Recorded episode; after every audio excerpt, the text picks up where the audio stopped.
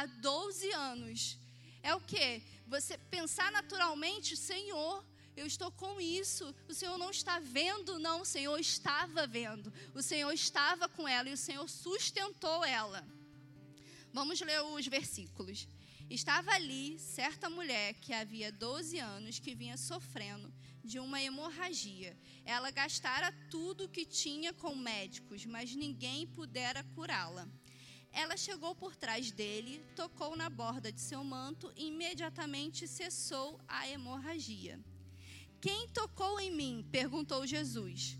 Como todos negassem, Pedro disse: Mestre, a multidão se aglomera e te, e te comprime. Mas Jesus disse: Alguém tocou em mim. Eu sei que de mim saiu poder. Então a mulher, vendo que não conseguiria passar desapercebida, veio tremendo e prostrou-se aos pés de Jesus, na presença de todo o povo, contou porque tinha tocado nele e como fora instantaneamente curada. O Senhor me trouxe alguns pontos, eu estava com esse versículo já há um tempo na minha mente, e eu perguntando, Senhor, para quem o Senhor quer que eu fale esse versículo? Para quem que o Senhor quer que eu diga sobre esse versículo? Né? Sobre esse testemunho, porque ela deu um testemunho de fé ali ela agradou o coração do Senhor. E o Senhor me deu alguns pontos. Eu recomendo você a escrever esses pontos, a anotar, para que depois você venha reler, porque são coisas muito preciosas que o Senhor tem dado à Igreja United. Então é bom a gente anotar para a gente rever tudo aquilo que a gente está aprendendo, amém? E o primeiro ponto é ousadia essa mulher, ela não olhou para a multidão. Ela não viu quantas pessoas tinham ali. Ela simplesmente se lançou. Ela viu ele como o único e suficiente ali. Era como se ela não conseguisse enxergar a multidão, ela simplesmente foi. Então ela foi ousada em fé. Será que nós é, também somos ousados em fé? Ou será que o medo, né, a insegurança tem vindo e tem roubado essa ousadia de nós? Essa mulher é um exemplo vivo e claro de que o Senhor, ele se agrada daquele que tem uma fé ousada, daquele que não tem medo. E fé alimentada é uma fé que não retrocede. Quanto mais eu me alimento, mais fé eu vou ter, né? Quanto mais eu ouço a palavra do Senhor, mais fé eu vou ter, né? Se eu leio esses exemplos de fé, mais fé eu vou ter né? Quanto mais eu vou diante do Senhor, igual essa mulher, essa mulher ela se prostrou, era como se fosse a única chance. Jesus, essa é a minha única chance de ser curada, é o Senhor. Então ela foi assim, nós devemos nos comportar diante do Senhor, porque ele é único e suficiente em nossas vidas. A gente tem os médicos, a gente precisa sim se cuidar, a gente precisa sim se alimentar bem, cuidar do nosso corpo físico físico, mas a gente precisa principalmente colocar a nossa vida, a nossa saúde diante de Deus. Amém? Porque quando vier algum tipo de diagnóstico, seja na sua família, ou seja com você mesmo, você vai estar enraizado na base da palavra de Deus. Então pode vir qualquer situação que você não vai sair dessa raiz porque a raiz ela vai, ela vai indo e encontra fundamentos que você vai falar: Jesus, como é que eu estou de pé, Senhor? Mas é o Senhor que te faz ficar de pé. Assim essa mulher, ela aguentou 12 anos e aí você pensa, meu Deus, 12 anos, né, com uma hemorragia. Quanto que essa mulher sofreu? Mas assim, Deus estava com ela. Deus não abandonou. Às vezes parece que o Senhor, ele está em silêncio, mas até no silêncio ele fala.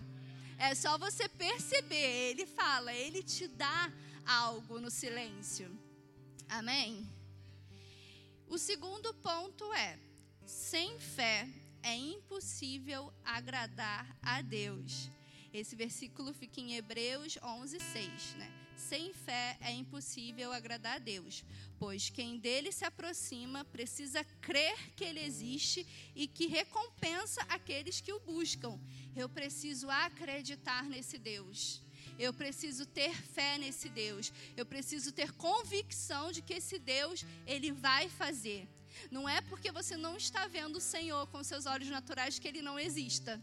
É só você olhar para muitas coisas desse mundo, né? A natureza, Gente, é impossível que seja um homem, ou foi o Big Bang, ou alguma coisa assim que apareceu, surgiu as coisas. Gente, são coisas, são detalhes, sabe? O Senhor separou a água, a areia, o Senhor fez separação das coisas, as nuvens. Se você olhar para o céu, é algo extraordinário. Então, você vê detalhes da criação do Senhor. Você mesma, sabe, tem órgãos em você que funcionam de um jeito que você fala: Meu Deus, eu sou um criador, sabe? Que eu fico imaginando Deus sentado e sabe, refletindo como é que eu vou fazer meus filhos, né? Quais são os detalhes? Ele vai ser assim, ele vai ter essa qualidade. Então, o Senhor, ele existe. Ele é real. Então você precisa acreditar nele. Amém. E o meu terceiro ponto é: testemunho de fé pode gerar frutos. O testemunho daquela mulher gerou frutos. O poder de Jesus foi demonstrado por um ato de fé. Tantos ali o tocavam, né? Era uma multidão. A Bíblia fala que era uma multidão. Não, não tem precisamente um número, mas uma multidão, você acredita que muitas pessoas ali querendo falar com Jesus. Jesus, eu preciso ser curado. Jesus, eu preciso disso. Jesus, eu preciso daquilo. Mas foi uma única mulher com uma fé inabalável que tocou a orla do Senhor e foi curada. Talvez aquelas pessoas sim estavam desesperadas querendo Jesus. Jesus, eu preciso de você. Jesus, eu preciso disso, eu preciso daquilo. Mas às vezes a insegurança vem e rouba sua fé. Às vezes o medo vem e rouba sua fé. Às vezes o inimigo vem através de uma pessoa e fala algo no seu ouvido que você fica, hum, é, eu acho que o Senhor não vai me curar. Então, você precisa, em nome de Jesus, repreender isso. A voz de Satanás não pode ser maior do que a voz do nosso Deus, porque você é filho dele. Quem é filho do Senhor reconhece a voz de Deus em meio à multidão. Então, essa mulher reconheceu a voz poderosa do Senhor. E foi algo ali extraordinário que aconteceu. É, Pedro fala que a multidão apertava Jesus é, multidão, a gente entende que são muitas pessoas juntas. Muitos tocavam, mas talvez com dúvidas, com medo, insegurança. Mas essa mulher foi extraordinariamente é, tocada pelo Senhor e ela foi lá e tocou na orla do Senhor. Talvez essa noite aqui você chegou quebrado ou quebrada. Senhor, não tenho mais esperanças. Senhor, o mundo diz tantas coisas. Senhor, eu estou desesperada mas você veio aqui não foi à toa. Não foi à toa que você veio à igreja ouvir uma palavra. Às vezes você falou: Senhor, essa é minha última é, chance, Pai, que eu estou dando. Então você veio no lugar certo, porque aqui nós falamos da palavra de Deus, falamos de um Deus poderoso, falamos de um Deus que pode fazer todas as coisas. Todas as coisas o Senhor pode fazer. Então você, mesmo com o coração quebrado, chegou aqui e eu tenho certeza que você vai sair daqui restaurado, porque o Senhor tem isso para você.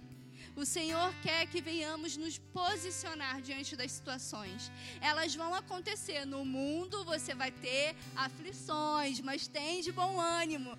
Esse bom ânimo não é um bom ânimo de um amigo seu chegar e falar: ah, confia é isso, sabe? Com, uma confiança é natural. Não, esse bom ânimo vem dos céus.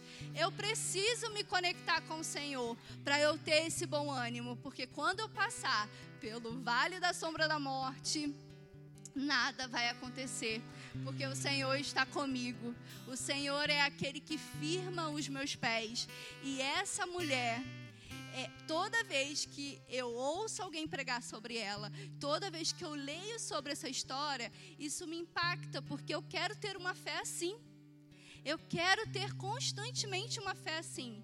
Eu quero que Jesus me perceba. Eu quero que no meio da multidão o Senhor fale: Não, Fernanda, eu estou com você, porque eu sou contigo. A sua fé agradou o meu coração.